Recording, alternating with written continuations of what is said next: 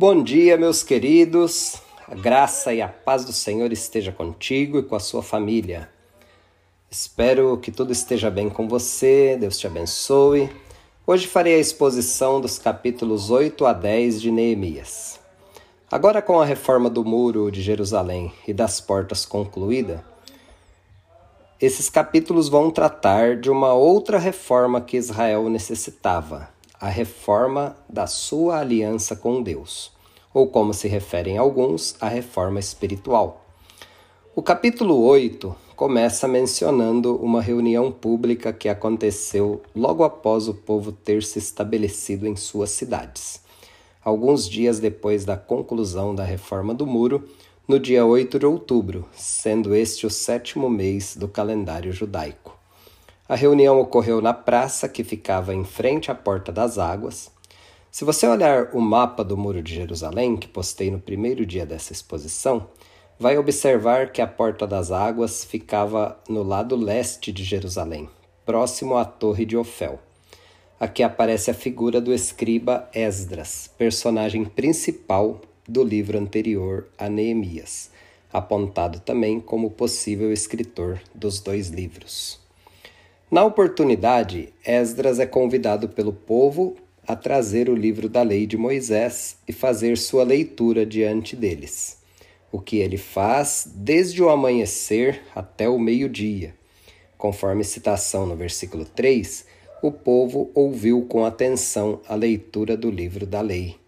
Notamos que o povo de Israel estava com muita fome de ouvir a palavra de Deus talvez pelo fato de não ter a oportunidade de ouvi-la durante o período do exílio, porque a leitura da lei era feita sempre no templo.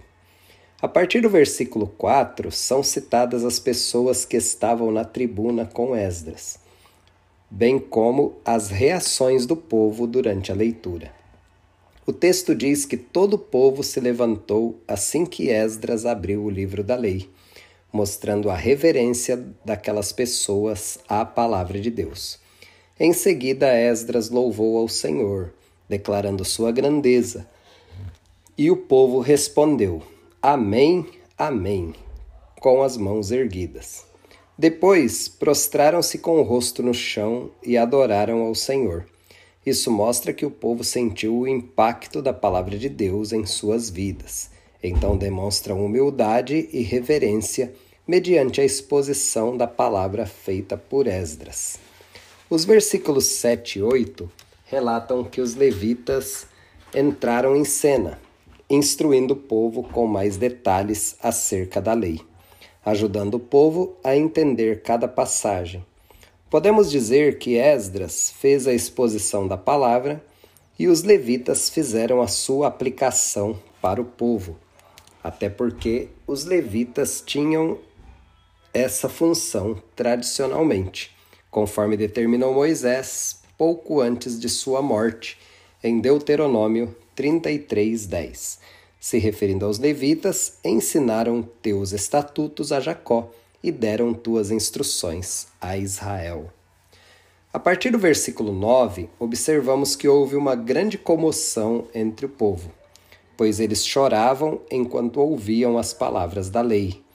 Então Neemias, Esdras e os levitas começaram a motivar o povo a se alegrar, porque naquele dia era um dia consagrado ao Senhor. Então eles deveriam, segundo Neemias, realizar um grande banquete com muita comida, bebidas e doces, repartindo com os menos afortunados. Fechando o versículo 10 com uma frase bem conhecida e muito usada nas pregações. Não fiquem tristes, pois a alegria do Senhor é a vossa força. O povo, atendendo a orientação dos líderes Esdras e Neemias, saíram para comer, beber e repartir o alimento, celebrando com grande alegria, porque tinham ouvido e entendido a palavra de Deus. A partir do versículo 13, consta que no dia seguinte os chefes das famílias se reuniram com os sacerdotes, levitas e o escriba Esdras para examinar a lei mais atentamente. Descobriram então que Deus havia instituído em Israel a festa das cabanas, conhecida também como Festa dos Tabernáculos, que deveria ser celebrada naquele mês. Então os israelitas deveriam morar em cabanas durante a festa. Veja que eles tinham acabado de realizar uma grande celebração pelo fato de ouvir novamente a leitura da lei. Então, nessa empolgação, passam a preparar a festa das cabanas. O povo é convocado e vai até os montes cortar ramos de oliveira, murtas e palmeiras, com o objetivo de construir as cabanas, conforme estava registrado na lei. O versículo 17 nos informa que todos que haviam regressado do cativeiro moraram em cabanas durante os sete dias da festa e estavam cheios de grande alegria. Desde os dias de Josué, o sucessor de Moisés, Israel não celebrava a festa das cabanas dessa maneira. Durante os sete dias da festa, Esdras leu novamente o livro da lei e no oitavo dia realizaram uma reunião solene. Israel estava resgatando não somente a adoração a Deus e obediência à lei, mas estava resgatando também sua história e tradições como nação. O capítulo 9 de Neemias é totalmente dedicado a uma oração de confissão de pecados, que foi feita em uma reunião pública no dia 31 de outubro, dirigida pelos levitas. O primeiro versículo diz que dessa vez jejuaram, vestiram pano de saco e jogaram terra sobre a cabeça.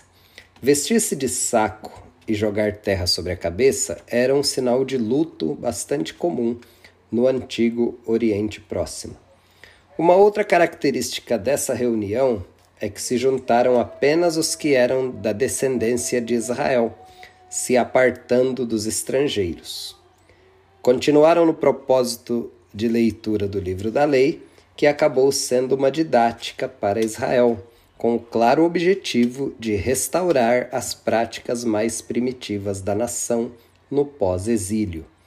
Então os levitas convidam o povo a se levantar e louvar o Senhor, apontando o aspecto da eternidade de Deus, que vive desde, desde sempre e para sempre. Do versículo 5 ao 37, temos o relato da oração conduzida pelos levitas e que todo o povo acompanhou.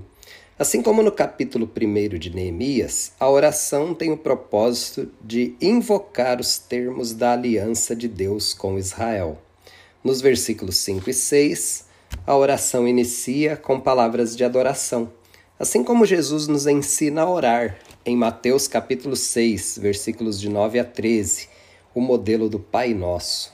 Na sequência, os levitas oram trazendo a história de Israel desde Abraão, declarando no versículo 8: Viste a fidelidade do coração de Abraão e fizeste com ele uma aliança, para dar a ele e à sua descendência a terra de Canaã, e cumpriste tua promessa pois é sempre fiel à tua palavra. Do versículo 9 ao 23, relembra a jornada de Israel no deserto, sob o comando de Moisés, e como Deus cuidou deles por misericórdia, mesmo que por diversas vezes foram infiéis, citando os casos da adoração ao bezerro de ouro e de quando levantaram um líder para levá-los de volta ao Egito. Do versículo 24 ao 31, os oradores relatam de Josué até as diversas deportações para o exílio, mostrando sempre o contraste entre a fidelidade de Deus e a rebeldia do seu povo Israel. A partir do versículo 32, eles começam a clamar por misericórdia pedindo ao Senhor que olhe para a sua aflição, não se justificando, pelo contrário. No versículo 33 diz: Foste justo todas as vezes que nos castigaste, agimos perversamente e nos deste apenas aquilo que merecíamos. No versículo 36, eles declaram que, mesmo regressando do exílio, ainda são escravos dos reis que o Senhor enviou para puni-los, dos quais agora eles são tributários. Tudo isso por causa dos seus pecados. Olhando para a história de Israel, essa situação de despersonalização como nação vai se estender pelo longo dos séculos que se seguiriam, porque Israel só recupera sua condição de nação independente no século XX, em maio de 1948, em uma Assembleia Geral da ONU, presidida pelo brasileiro Oswaldo Aranha. No versículo 37, a oração se encerra com a declaração de que eles estão em grande angústia. O versículo 38, último do capítulo 9, relata a resposta do povo à oração que acabara de ser levantada a Deus. Eles decidem renovar a aliança com Deus, agora de forma escrita, emitindo um documento selado, que seria atualmente como um documento oficial registrado em cartório, assinado pelos líderes, levitas e sacerdotes. O capítulo 10 inicia com a lista dos que assinaram o documento de renovação da aliança de Israel com Deus, citado no capítulo 9, versículo 38. O nome que encabeça a lista é o de Neemias, apontado como governador, sendo um cargo existente no governo persa, citado também em outros textos de Esdras e Neemias. Junto com Neemias é citado Zedequias, mas sem menção a qualquer cargo, sugere-se que ele era secretário do governador Neemias. Nos versículos seguintes constam os nomes dos demais abaixo assinados do documento de renovação da aliança, sendo relacionados 21 sacerdotes, 17 levitas e 44 cidadãos comuns. Do versículo 28 ao 39, está descrito o compromisso que o povo de Israel assumiu com Deus. Esses versículos provavelmente são o teor do documento que foi assinado. É interessante que eles se declaram sujeitos às maldições caso não obedecessem à lei de Deus, possivelmente porque essa geração pós-exílio sabia exatamente o que representava o juízo de Deus, previsto desde o Pentateuco citado nos livros históricos, poéticos e proféticos, citado praticamente em todo o Antigo Testamento.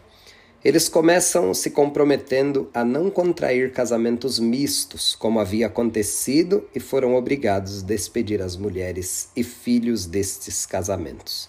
Se comprometeram também não permitir venda de mercadorias aos sábados, bem como restaurar a prática do ano sabático inclusive cancelando as dívidas, conforme citado em Levítico, capítulo 25, versículo 4.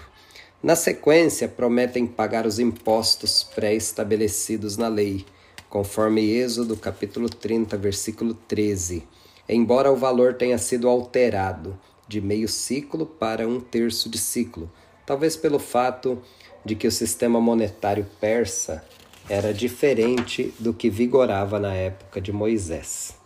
O povo ainda realiza um sorteio para definir a escala anual das famílias que trariam a lenha para ser queimada no altar do Senhor. Embora esse sorteio não estivesse previsto na lei, era costume em Israel para resolver algumas situações, conforme exemplo em Josué capítulo 18, versículos de 6 a 10. A partir do versículo 35, o povo declara sua concordância em restaurar a entrega das primícias, os filhos mais velhos e primogênitos dos animais para o serviço do templo, os dízimos do produto do trabalho para o sustento dos levitas e manutenção do templo. Uma situação inusitada desse tempo é que os levitas foram instituídos também como coletores dos dízimos, sempre acompanhados de um sacerdote. A promessa final do povo, citada no versículo 29, declara: Não descuidaremos mais do templo de Deus.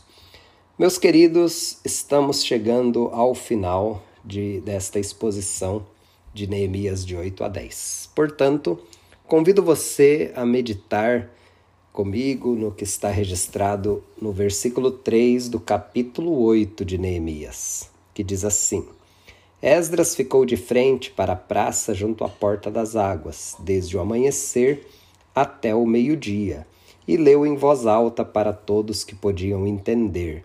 Todo o povo ouviu com atenção a leitura do livro da lei.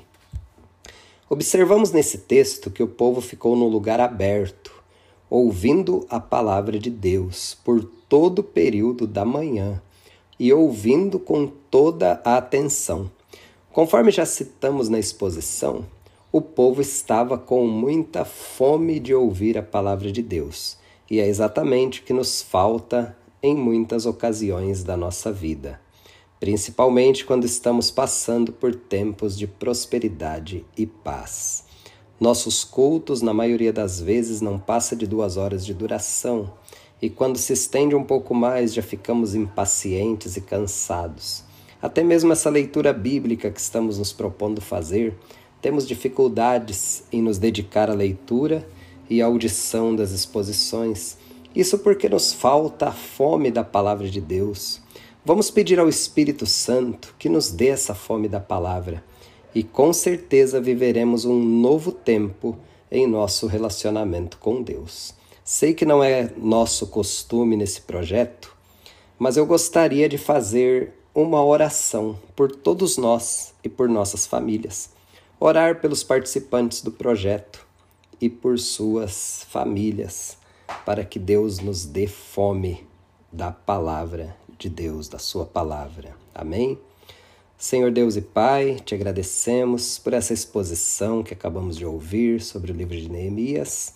Sabemos que o povo ali passava grande angústia, como eles mesmos declararam, mas quando se reuniram para ouvir ali a tua palavra, eles ouviram pacientemente e ouviram por toda a manhã, ali mesmo no tempo, ali exposto ao tempo, talvez ao sol.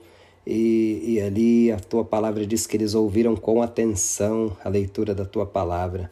Senhor, nos abençoa, nós que participamos desse projeto de leitura, é, que tenhamos fome da tua palavra, Pai. Que o Senhor nos abençoe através do teu Santo Espírito, que haja em nosso ser, em nosso espírito, fome de ouvir, fome de receber tua palavra e ser orientado por tua palavra. Nos abençoa Tenha compaixão de nós, tenha compaixão da tua igreja no nosso tempo e nos dá a tua graça e a tua paz. Obrigado por esse momento de leitura da tua palavra e por todos os participantes desse projeto de leitura. Abençoa suas famílias, dá perseverança a cada um para que continue nesse projeto que é muito edificante para as nossas vidas. Em nome de Jesus oramos e desde já agradecemos. Amém.